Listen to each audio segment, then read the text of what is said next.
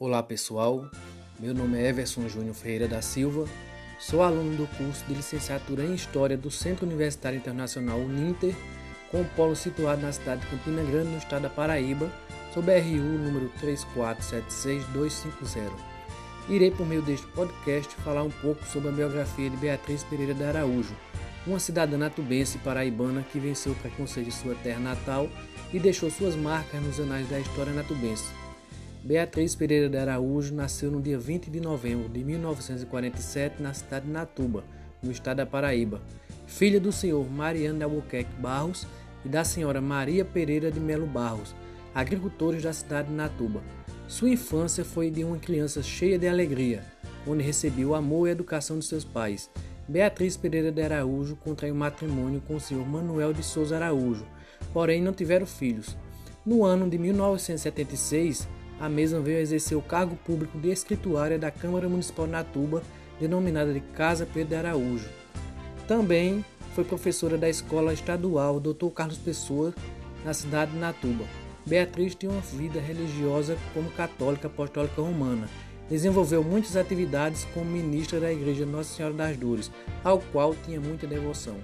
No dia 29 de novembro de 2001, ganhou o concurso para a escolha do hino da cidade de Natuba, sendo oficializado através da Lei Municipal 408/2003 de 19 de setembro de 2003, recebendo a partir daí oficialmente o título de autora da letra do hino Natuba.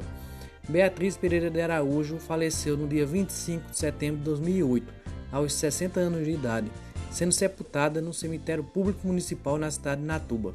Beatriz deixou um legado na história do município a mesma tinha um amor e admiração pela sua terra natal e sentiu o desejo de vê-lo progredir, como pode ser confirmada em um dos estrofes do hino de sua autoria para a cidade de Natuba, que assim diz: Ao ouvir o golguejo das aves, no coração o amor faz sentir, o nascer de novo horizonte, na esperança de te ver progredir.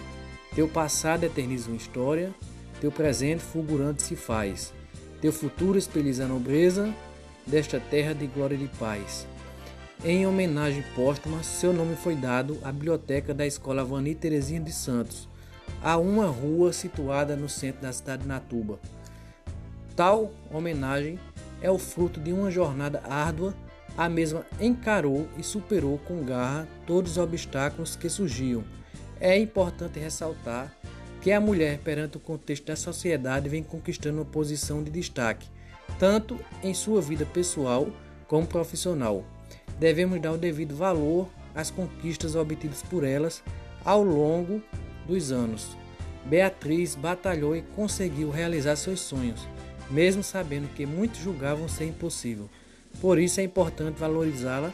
Sua vida serve de exemplo para nós, pois não se deixou obter por críticas e preconceitos. Beatriz é uma inspiração para nossa geração e gerações futuras. Uma forma para registrar sua memória poderia ser na criação de um museu virtual ou físico, de preferência na casa a qual a mesma residia, contendo fotos, objetos pessoais e folhetos, mostrando sua trajetória percorrida. Com a criação desse museu, muitas pessoas poderiam conhecer sua atuação na sociedade e tomá-la de inspiração para suas vidas, para que não desistam de seus sonhos, mesmo que muitos julguem ser impossíveis de ser realizados. Então é isso, pessoal. Obrigado por terem assistido esse podcast.